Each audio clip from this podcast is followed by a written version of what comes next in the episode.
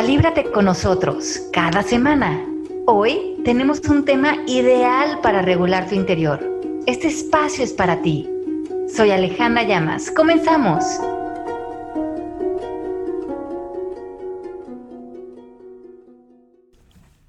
Estamos de regreso con el último tema del día de hoy, que es otro tema que ha sido bien taquillero a través de los años y que creo que es un tema el que recurrimos continuamente y nos tropezamos todo el tiempo. Y vamos a platicar un poquito del miedo.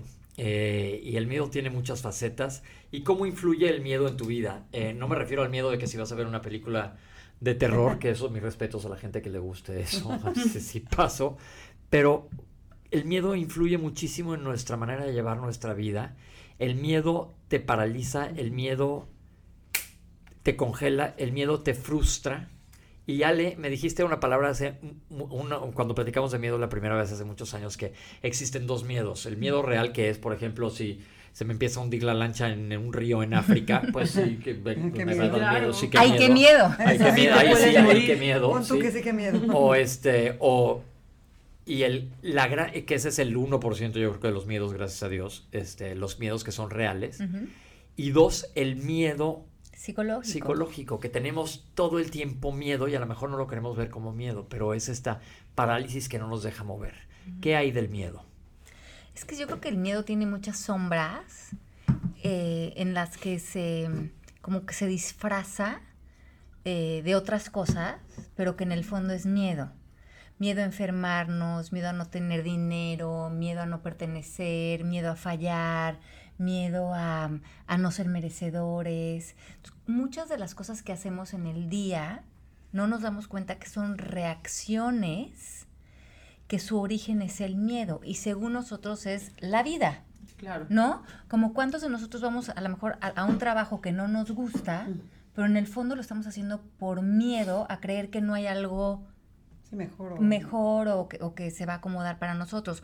O cuántos de nosotros seguimos, como hablamos hace rato, en una relación porque tenemos miedo de a lo mejor esta creencia de voy a estar solo. Entonces, creo que es muy interesante echarnos un clavado en nuestro interior y, ser otra vez honestos y decir, donde estoy actuando, estoy reaccionando desde el miedo, es porque hay una ausencia de confianza, una ausencia de amor, una ausencia de conexión con el universo. ¿Y cuántas de mis acciones o cuántas de mis decisiones o cuántas de mis apariciones en la vida en realidad están motivadas por el miedo? ¿Y cuántas cosas a lo mejor hasta dejaría de hacer si pudiera confiar, si pudiera estar en amor? Y esta yo creo que es una gran pregunta que nos podemos hacer todos, porque aquí el miedo eh, psicológico puede estar bañando mucha de nuestra vida y podemos terminar entonces agotados, porque podemos revisar que a lo mejor mucha de nuestra vida está construida desde el miedo y desde el control, pero también existe el miedo en el tiempo, miedo al futuro.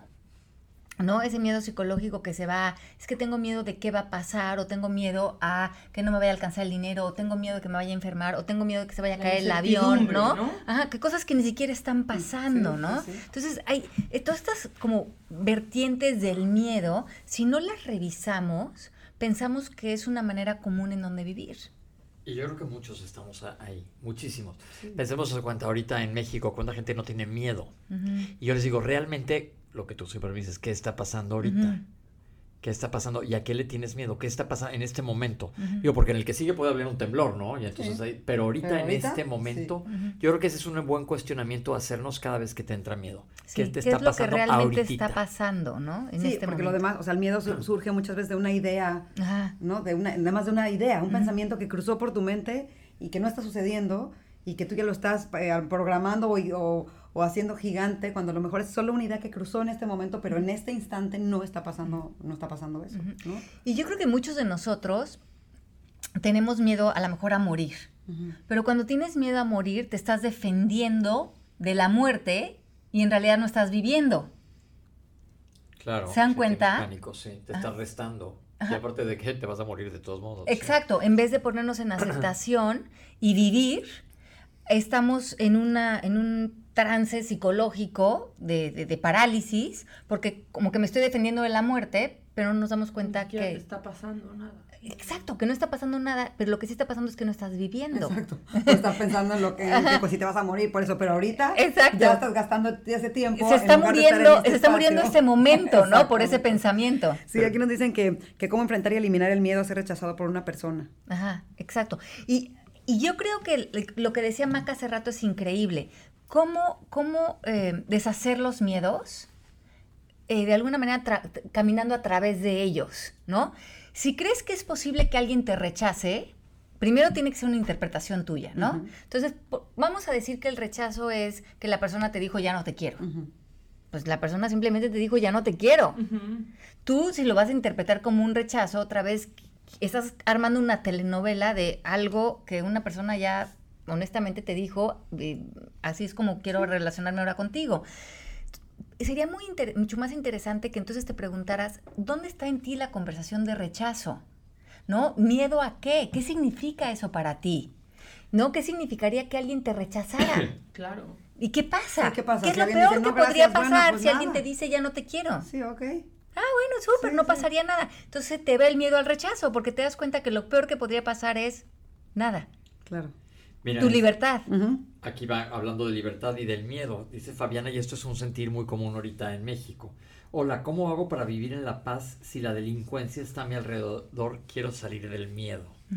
Es un tema ahorita recurrente que yo lo he escuchado y dicen, está peor que nunca. Pero he estado, yo digo, he estado mal mucho tiempo y pueden pasar cosas. Pero si todo el tiempo estás pensando que te va a pasar lo peor o que te van a secuestrar o te van a saltar o asesinar, no sé estás preocupado y estás pasando la fatal y eso no va a cambiar el resultado. Obviamente eso no implica que no tomes tus precauciones, ¿no? Sigo siempre ser cuidadoso, pero no puedo estar viviendo pensando que me van a saltar. Y acuérdate que, el fuego del, ego es el miedo, ¿no? Es, es, cuando estamos en una conversación de miedo, justamente estamos en la mayor limitación que puede tener un ser humano. Y muchas veces nosotros justificamos algo del exterior para poder, eh, pues de alguna manera, justificar vivir en esa, en esa vibración.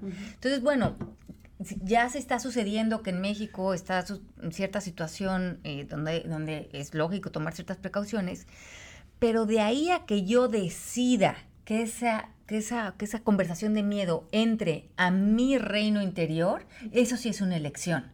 Y no voy a eh, utilizar eso como la justificación para entonces permitir yo estar eh, viviendo en esta como eh, pues carencia interior, ¿no? En esa angustia, porque esa sí es mi lección. Porque aparte hay de miedos a miedos, ¿no? Una cosa es que te dé miedo la delincuencia y entonces sí, o sea, sí es una realidad y sí tienes que tomar precauciones y sí tienes que cambiar tu estilo de vida y esperar que funcione. Pero los miedos internos son los que acaban contigo y son los que no existen. O sea, eso es una cosa real, eso sí existe, pero no, pues es que tengo miedo a enfermarme. Ah, pero ¿qué crees? No estás enfermo ahorita. O sea, estás teniendo el miedo en una proyección que estás haciendo a futuro, ¿no? Pero y te voy a decir, inclusive, me pasó y hicimos programas al punto, cuando a mí me dio mi tumor, este, ya no es de que me diera miedo, sino ya estaba yo enfermo, ¿te acuerdas? De repente dices, híjole, porque sí me dio miedo, la verdad tengo que admitir, porque aparte... Porque aparte eres este, doctor. Sí, sí. sí, mientras más sabes es como... Pero ahí yo tuve una super lección de vida que dije, ahí mi elección es no pensar en lo peor, sino en lo mejor todo el tiempo, mientras pasó todo lo que tenía que pasar, ¿no? Y el hecho es que, gracias a Dios, aquí estoy y estoy perfecto. Pero sí pasé por miedo, pero a mí me sirvió muchísimo el rechazar el miedo en ese momento, porque decía, híjole, es que va a pasar, va a pasar. Y mil veces durante el proceso de la recuperación, todo y como tú dices, siendo doctor, pensaba lo peor, ya me pasó esta complicación, ya me y no estaba pasando nada más mi cabeza. Y este, claro que hay gente que sí tiene pues otro desenlace diferente, pero es en el momento que estás y mucho es la elección de pensamiento. En ese momento inclusive en una situación desagradable. A mí eso me funcionó mucho. Y luego otra que Ale me, yo tengo miedo de los aviones, no me gustan en general y entonces este Ale me dice, bueno, cuando estés de veras en medio de la turbulencia, pregúntate, ¿te está pasando algo? No se está moviendo el avión. Se está moviendo, no está pasando nada. Lo, aplico, Ale, híjole, te han de sonar los oídos porque te odio durante turbulencias. No digo, Ale ya más dice, Ale ya más dice, Chavio, ya que no se mueva. Pero sí, en realidad, aquí estoy. O sea, no se me ha caído el avión, no me, digo, aquí estoy. Y Byron Katie nos dice algo que es muy, que es muy lindo, que es, eh, ¿quieres tener miedo? Invéntate un futuro. Porque tu mente ya se fue a que el avión cayéndose. ¿Quieres tener miedo? Invéntate un futuro. Porque tu miedo está en lo que creo que va a pasar, ¿no? ah, la delincuencia, invéntate un futuro con la delincuencia. invéntate un futuro con el avión cayéndose. Pero si regresas al momento presente, vuelves a abrir todas las posibilidades. Y me gusta mucho que, por ejemplo, el curso de milagros, que habla mucho del miedo y del amor, ¿no? Lo que, lo que te dice es, en cualquier momento, lo que tú tienes es una elección y puedes elegir el amor, que es lo que hablábamos en el primer programa, que es la verdad, el conocimiento, la expansión, o puedes irte a la limitación, al miedo, a, defenderte, a resistir este momento. Y cuando sientas que caes en, en miedo, cuando estés en esa contracción, puedes decir, se ve que he elegido algo que no es lo que más me, conviene en este momento, no es lo que me funciona, pero puedo volver a elegir, puedo volver a elegir. Esa es respuesta para muchas de las preguntas. Sí, acá y, también. Y puedo elegir ahora el amor, porque en el amor hay comodidad. Y entonces, si esta situación me estaba dando miedo y ya me había inventado un futuro, y ahora voy a elegir nuevamente porque quiero estar alineada con el amor, eh, ¿cómo, ¿cómo se vería que no hubiera ausencia de amor en este momento. ¿Cómo se vería? Y para que haya, eh, para que haya ese, ese espacio lleno de amor, muchas veces tiene que haber confianza, ¿no? Eh, yo creo que la confianza es una palabra clave. Eh, confiar inclusive en que si nos morimos, vamos a estar bien. Ay, no me toques ese ¿Me entiendes cómo? Confiar en, que, confiar en todo, confiar en, en, en, la vida misma, ¿no? En el proceso de la vida. Pero si vivimos defendiéndonos de la vida en cualquier aspecto, es cuando invitamos a las conversaciones de miedo, ¿no? Es cuando nos rigidizamos, subimos los hombros, apretamos el pecho y ya estamos en una situación de vida donde no es cómodo, voy a elegir otra vez. Sí, y dice la gente que cómo elige. A mí a mí me funciona, no soy ninguna experta, por supuesto, ni mucho menos, pero es como tómate un segundo, literal solo dale una respiración. Hay quien hace muchas cosas, pero un segundo. Respira sí. y vuelve a intentar. Y haz un esfuerzo, es que no, no puedo, no es que sí. O sea, es que sí. Me voy a obligar muchas veces a quitarme esa parte negativa y decir, no, no, no. Si ahorita estoy en mi cabeza en lo negro oscuro del terror, no, para, oblígate y di, no, me voy a distraer con que me voy a ir a hacer un cafecito, o sea, lo que sea, pero con una respiración a veces basta para que eso se tranquilice un poco. Y sabes que cuando, cuando te nos da miedo, lo que tú dices es tan interesante, cambia nuestra manera en que respiramos. Ah, cuando tenemos miedo dejamos de respirar. Entonces hay una comunicación interna de que estamos en peligro. Secretas adrenalina. Ajá, y una muy buena técnica es inhalar en cuatro, sostener en cuatro y exhalar en cuatro. Y ahí le estás comunicando a tu cuerpo que, que, que, que, haya armonía, que no está pasando nada, pero además tu atención se mueve de los pensamientos a la respiración. Oh. Y cuando la atención ya está en otro lugar, desvaneces el vapor interno que estaba creando la conversación. Bueno, hay un ejercicio en, en canto que es la gente que, que, pone mucha presión en la garganta, en las cuerdas vocales, que se lastima o que tienen nódulos, es porque la, está focalizado aquí. y, y, si por un segundo a un, alguien que está cantando y está empezando a cantar le dices, ok, ahora aprieta los dedos de los pies mientras apoyas esta nota muy aguda, ¿no? Que te cuesta mucho trabajo, le, sale. Y entonces, claro, ya no, ya se le olvidó que estaba puesto aquí, entonces está concentrado en apretar los dedos de los pies. Mira, esa es otra muy buena técnica. Ajá, claro, ay, ¿por qué salió y alcancé la nota con claridad? Porque le quité a que tiene que salir de aquí. Claro, ¿Cómo descubrir qué te provoca el miedo? Dicen. ¿Cómo descubrir? Evidentemente es control y es una inseguridad. Sí. Porque, pues, cosas pueden pasar.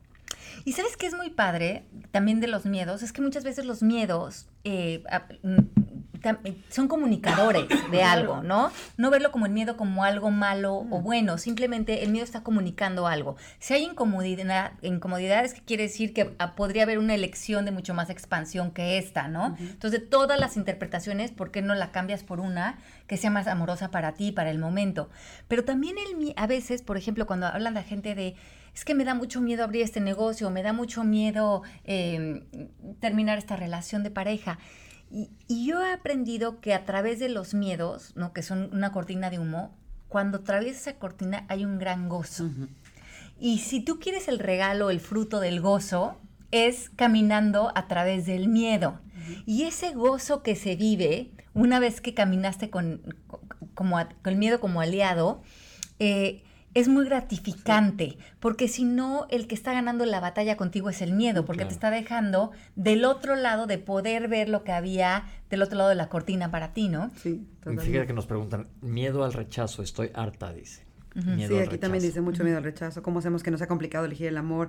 Le cuestan trabajo los sentimientos porque le gana la depresión, la parte triste, ¿no? Ajá. Que tenía un jefe que le, tenía esta cultura del miedo para tener a todos controlados. Ajá, Y que ella, ¿no? Le, ha puesto como que la ha tomado un poco en contra de ella.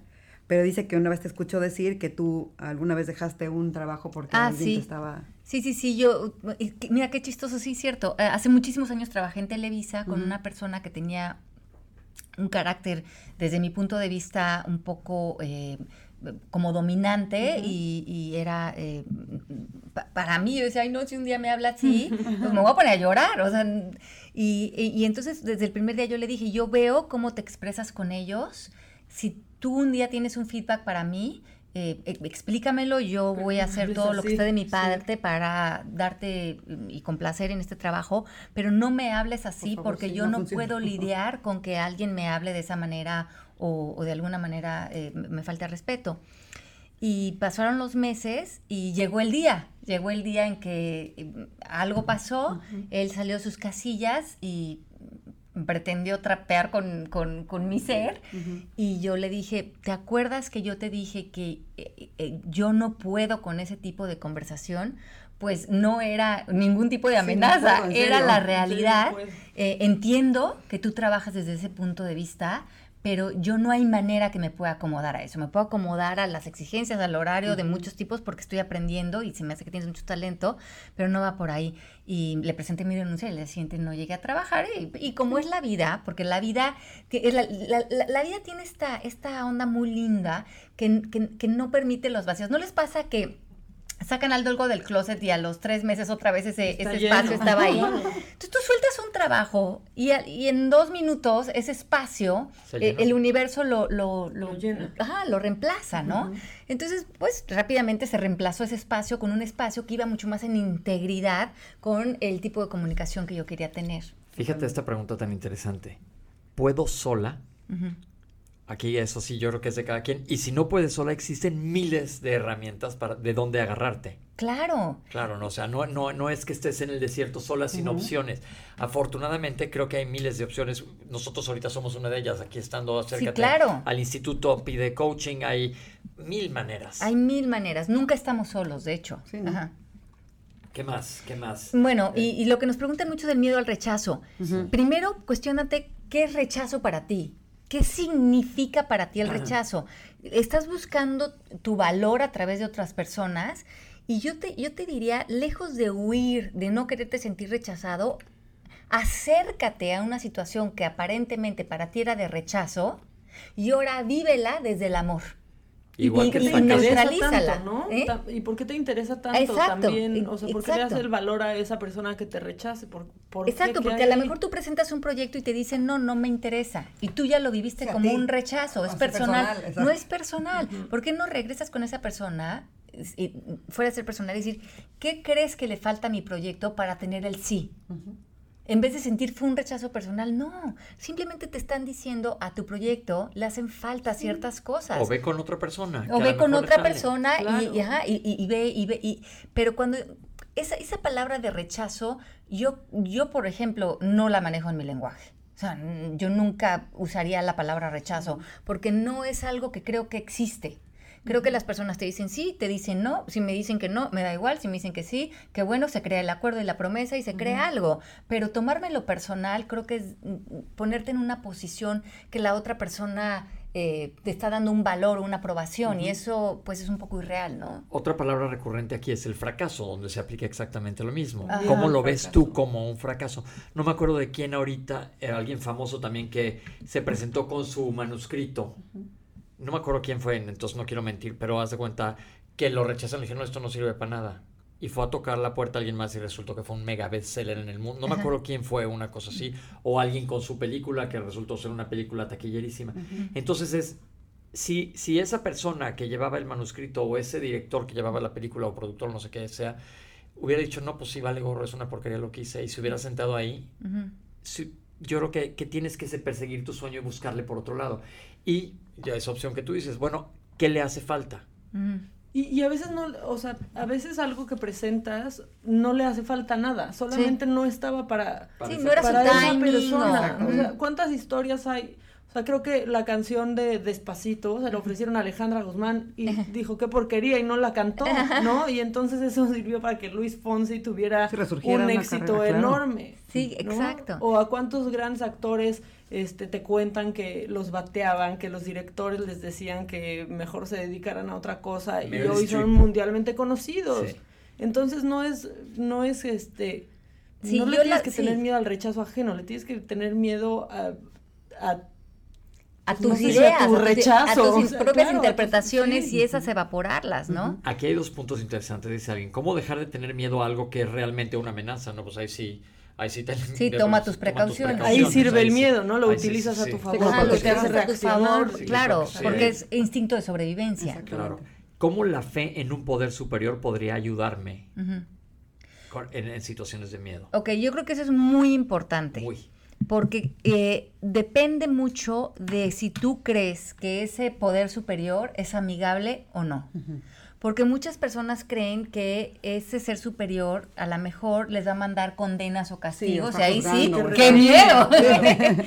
Pero yo, gracias a Dios, por lo menos yo en lo personal, creo que si tú crees que ese ser superior, esa conciencia absoluta, es amor y es amorosa y quiere lo mejor para ti, te puedes recargar en ese espacio para que se te resuelvan muchas cosas que en nuestra pequeña mente analítica pues hay poco espacio para tener una percepción más alta, ¿no? Dicen que la fe mueve montañas y esto es independientemente de religión, pero lo que tú dices es muy real. Yo lo veo con pacientes que se, que, que, se acercan a un tipo de espiritualidad, la que Sí, la que sea, la que tenga sentido. Y les ayuda muchísimo, es perfectamente válido. Sí, es creer que hay algo, un, orden inteligente más grande que tú. Y, bueno, se me hace lógico. Pues ve las flores, ve los arcoíris, ve las nubes, ¿no? Eh, se, me, se me haría un poco arrogante pensar que, yo, que cualquiera de nosotros fuéramos el centro del universo, ¿no? Ajá.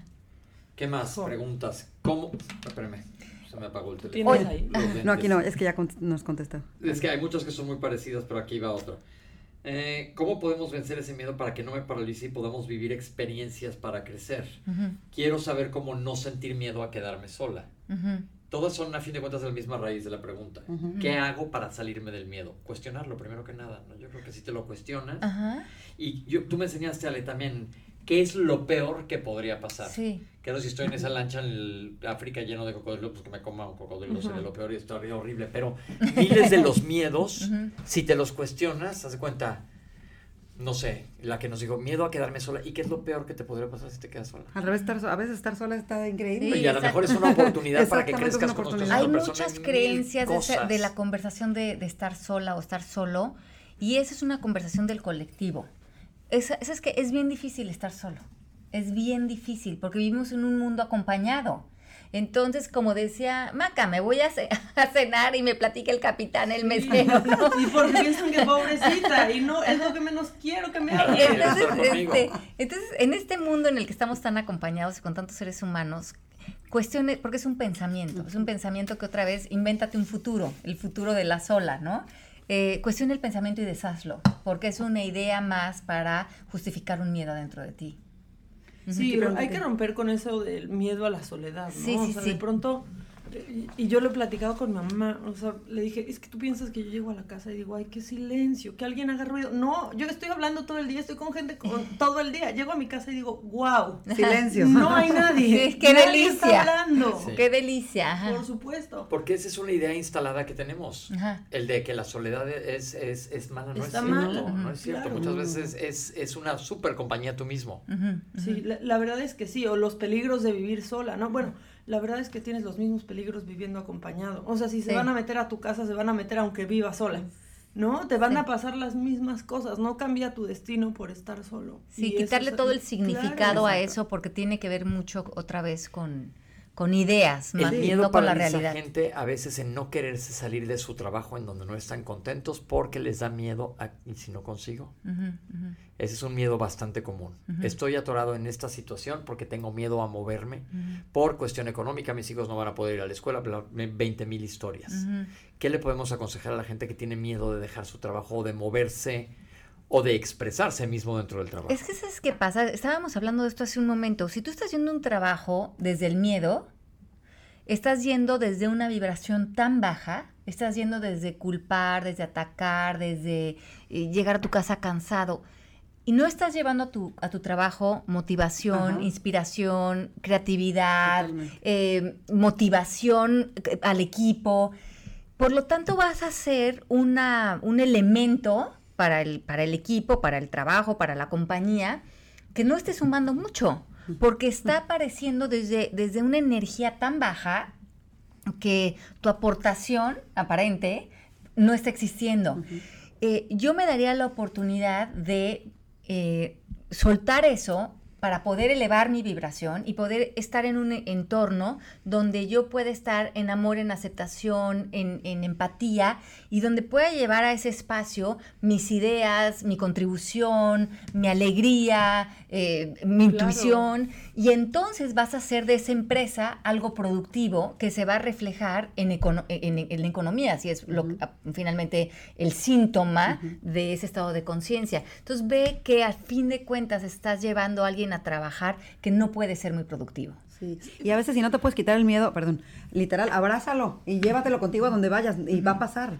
O sea, no pasa nada. Tengo miedo, pues vas conmigo. Aquí te llevo a la audición, al casting, ¿no? O sea, a la entrevista de trabajo, a la presentación de un proyecto nuevo y de pronto le quitas ese mismo foco a ese miedo y ya lo ya pasaste con él, no y lo cambias a coraje y ese vibra más alto. Exacto, valentía. Valentía que es el punto donde ya estamos en un espacio de poder, porque antes el miedo tenía tu poder, algo afuera de ti, que fuera el proyecto, la audición, la delincuencia, y el primer paso que es valentía, por encima en la tabla de conciencia, donde ya estamos en amor o verdad, es porque el poder regresa a nosotros. Y ahí es cuando estamos fuera del miedo, cuando estamos sintiendo que yo puedo con esto. Eh, como todo tiene que ver con el lenguaje, cuando estamos en valentía, la premisa en la que vivimos es, o sea, I can handle this. Yo puedo con esto. Yo, yo, yo, me da igual cómo.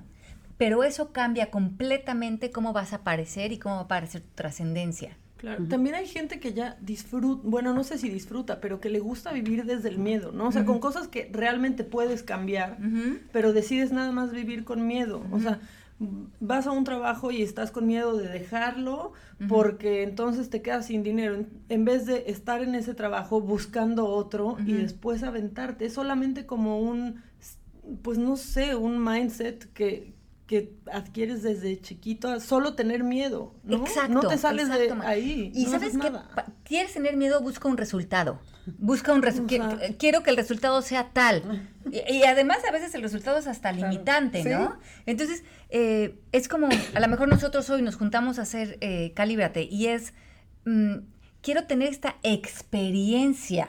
Si, lo que salga, no salga eh, de, la experiencia es increíble. pero si yo quiero un resultado, por ejemplo, si yo estoy haciendo esto con la idea de que esto se vuelva X, Y y Z, y por algo no llega a eso, entonces yo puedo decir, es que fue un fracaso el proyecto. ¿Y sabes qué fue este proyecto? Este momento. Esta experiencia, lo que te dio esta experiencia, lo que se abrió para ti en este momento. Y ese, en ese intercambio, eso era todo lo que tenía que ser.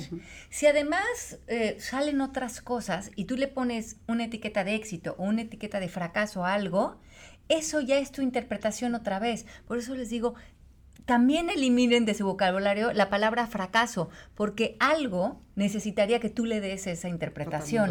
Y todo en la vida son los intercambios. Y si tú ves la vida desde un lugar espiritual mucho más profundo, por ejemplo, mi centro de yoga yo lo tuve tres años y después vino la crisis y lo, cerramos, ¿no? Eh, por, alguien podría decir, ay, es que fracasó el centro y porque whatever, ¿no? Y, en el fondo yo digo, es que lo volvería a ser idéntico, porque la, el éxito, si lo queremos llamar así, de ese negocio no era que fuera para siempre ni que diera ciertos frutos económicos.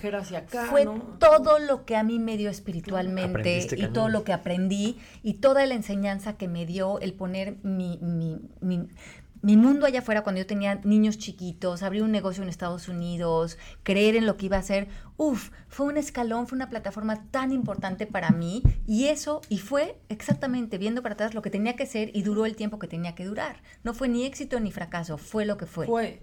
Y también aceptar la incertidumbre, ¿no? Eh, creo que eso es lo que más incomoda a la gente. A mí me pasa, ¿no? Quiero saber todo así, cómo va. y cada vez que va a empezar un año me da como así de no saber qué va a pasar, ¿no? Como, como pues un vértigo, porque es incertidumbre. Entonces como que quitarle lo incómodo a la incertidumbre y aceptar que va a pasar lo que tenga que pasar, sientas miedo o no. O no, exacto. Puedes vivir con estrés, con miedo o no, va a pasar. Pero ahí va, El preocuparse no cambia el resultado. No se acuerden, y se nos acabó ya el tiempo. Muchísimas gracias por habernos acompañado el día de hoy, pero vamos a estar aquí mañana a partir de... Ocho y media de México. Ocho y media de México, aquí vamos a estar. Siete y media de Guatemala, amigos guatemaltecos. Chapines, Nueve y media de Miami. Eh, nos vamos a reconectar, mañana vamos a tener cuatro temas más. Eh, gracias a todos por haber creado espacio, gracias a ustedes que también participaron con nosotros. Eh, mañana vamos a seguir masticando estos temas y ver qué, qué sale para nosotros en, en, estas ideas, ¿no? De, de, encontrar este bienestar, sobre todo interior. Pues aquí estuvimos contentísimos. Yo creo que a todos nos sirvió. Absolutamente. Gracias, Maca. Gracias, Pablo. Gracias, gracias a ustedes. No, gracias, a todos ustedes. Gracias, Mari, tras los controles. Nos vemos mañana. Esto fue Calíbrate. Te esperamos la próxima semana para vivir en perfecta calibración interior. Gracias por caminar con nosotros.